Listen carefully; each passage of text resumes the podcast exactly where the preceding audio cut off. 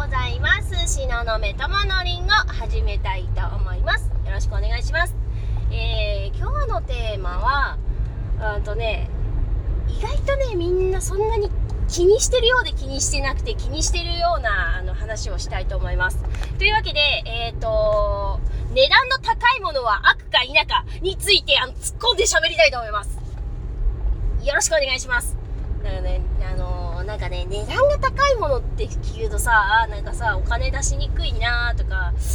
考えますよね。どうしよう、買おうかなって。うん、私もある。あります。特に、まあ、目に見えるものだったらね、あの、どういう作りしてるかとか、ね、あの、質が違うからとかって一目で分かったりとかするんで、分かりやすいからいいんですけど、じゃあ、目、目に見えないもの？うん、例えば、旅行とか。あとは何だろうね。あとコーチングとか。そうそうそう。なんかあのカウンセリングとかコーチングとか。目に見えないもの。そういうものに関しては。あとそうだ。あともう一個あった。あのゲームのデータね。あの今スマホゲームとかあのー、すごいえー今バブルなのかな？どうなのかな？でもすごい今ね、スマホゲーム流行ってますよね。それでやっぱり、初めはやっぱりこう、見えないものだし、下手すると消えちゃうものだから、うーん、お金出すの抵抗あるっていう人もいるんじゃないでしょうか。まあ、各言う私もね、抵抗ある人間でございました。でも、やっぱり、高いものっていうのは基本的にいいものが多いです。あ、あの、それね、もちろん、なんか、えー、っと、ネットのその何て言ったらいいの？うーんまあコーチングだったりとかそういうねこういうの何て言うんだ？あ情報商材とかもそうか。なんかそういうものであのすげえ高いものだけど高いけど中身あげたらそんな価値のないものだったみたいなね。そういった場合もあってそれはなんかもう詐欺だっていう風にねあのくくられてしまっている部分もあると思うんですけど。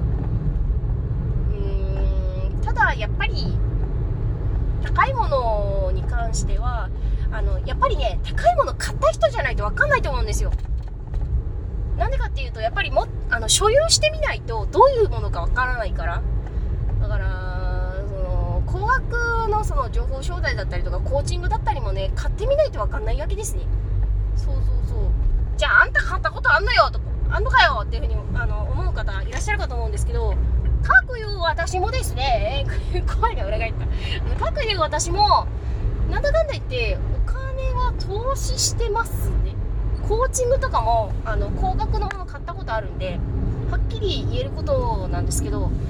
まあね、言うて、まあ、目に見えないものに関してはどういう人が売ってるかっていうの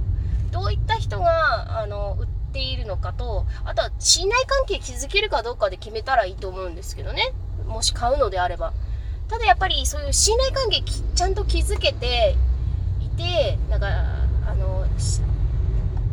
なんだろう、こう自分の中でこうこの人の話いっぱい聞きたいなっていう人の高額商品っていうのは、大抵はあの、ベストマッチなんで、あ、仮面ライダービルド、ビルドじゃないんですけど、ベストマッチ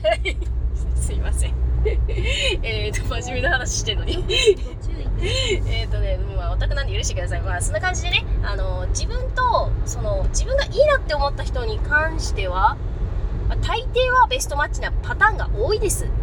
信頼関係が築けるのが前提だけどね。そう、だから高いものって、悪いものじゃないんだけどな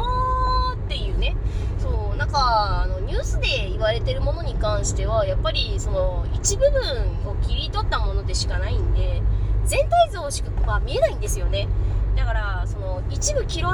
り取られた悪い部分だけが一人歩きしてしちゃって情報商材悪いものだとかその目に見えないカウンセリングコーチングとかあとは、えー、っとスピチュアル系のカウンセリングとかも入るのかな？目に見えない商品だからね。そういったものが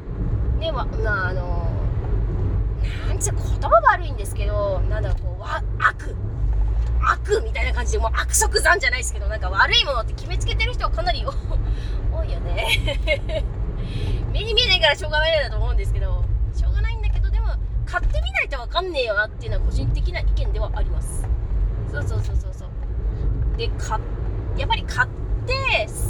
失敗すれば、あ、もうこういうのダメなんだっていうのも分かるしねそうそうそうそうそうそうそう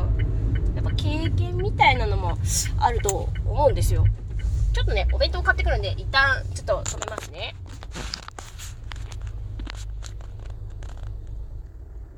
戻ってきましたっていうわけで話の続き。そうだからもしかするとなんか喋ってて思ったんですけど、なんか高いものが悪いものってちょっと言いがちな人に関しては、高いものを買ったことがない人、もしくは高いものを買って嫌な思いをしてしまった人なんじゃないのかなって思いますね。まあだからそれがいけないっていうわけじゃないんですけどやっぱりね高いものっていうのはさ高いものっていうのはね高いからそれだけねお金って何かっていうとお金ってエネルギーだからそのそれだけのそのたくさんのエネルギーをこ込めるわけじゃないですか。込めてその期待を持ってねこれ買いますって言うわけじゃないですか。それなのにね的外れだったって言ったらさあのあのここれ買いますって言って買って開けてなんじゃこりゃってななったらね嫌だもんね。うん。なあ買ったことがない人に関しては買ったことがないと高いものとは何ぞやっつうのが分かんないから。であとはそれだけエネルギー注ぐのが怖いからとも言えるかもしれないですよね。うん。そうそうそう。だからさいろいろなんかこの高いものに関して考えるとなんかいろいろ考えさせられるよなってちょっと思うんですよね。で私もね結局そのオルゴナイトとかあの作品とかね作ったりとかしてやっぱりそれなりの値段するわけですよ。2000円とかじゃ売れねえのよ。ぶっちゃけ言ってね。まあ言うてまああ古典でねまあ言っても原画じゃないけど、原画じゃないけどなんかそういうなんかこう印刷したものを1000円くらいで売るとかそういうのはやったことはあるんですけど、じゃあ自分のそのね、描いたもの、イラストだ、イラストで描いたものとか、あとは、まあ、今さあの最近ねよく、まあ、ありがたいことにオルゴナイトのオーダーメイドいくつかいただくようになったんですけどやっぱりそういったオルゴナイトとかもやっぱり作るのに時間かかるし、で、やっぱりそういったアイデア出しだったりとか、あとは、何その、こう、作るまでのそのスキルっていうのを取得するのに、やっぱりね、あの、試作品とかもやっぱり多少は作るので、時間かかるわけですよ。本買ったりね、参考書として。ね。お金もかかってるわけですよ。ってなると安売りできないんですよ。申し訳ないんだけど。だからやっぱり自分の作品高くなるんですよ。今出してるのも安いくらいだと思ってるくらいなんで。そうそうそうそう。売る側の気持ちね今ね言ってんのね。でやっぱりその時間かけるってことは時間ってつまり自分の命だからさそう自分の命削ってるわけじゃないですか。それをさ1000円とか100円で売れますか？っていうね。そういう話なんですよ。ね、それ考えるとさやっぱりこう出す方も考えれるしイフネネも生まれるしでもお金を出すことによって困ってることを解決してる部分もあるわけだからこれでなんかこれのおかげで便利な生活ができるとかこれのおかげでなんかあの心を豊かに生きられるとかこれを買ったおかげで私楽しい気持ちでいられるとかさあるからね、それが、その高いものが、高いもののその出した値段よりも、もっと高い満足感得られれば、買った人って幸せになるわけなんですけど、ちょっとね、なんかこう、買う側から売る側のね、お話になっちゃって恐縮なんですけど、やっぱりそういう背景とか考えると、まあ、中身のないもの売っちゃダメだよ、詐欺だから。そりゃダメだよ。あの、買う人に対して失礼だからさ、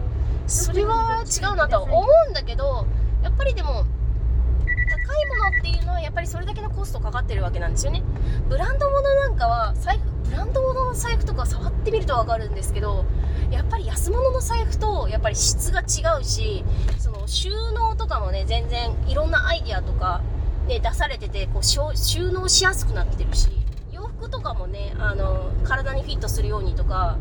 どういう風などういう風な形で綺麗にこう体のラインが出るようにこうしたらいいのかっていうこう型紙から違うんですよ。マジで？確かめてみて。ブランド物が高い理由ってあのやっぱり理由あるんですよね。そうそうそう。だからね高ければ高いのは悪いものだっていうのはねちょっと違うかなと思います。詐欺はダメだけど。ということで、えーと、今回のお話はこれくらいにしたいと思います。はいご視聴くださり誠にありがとうございました。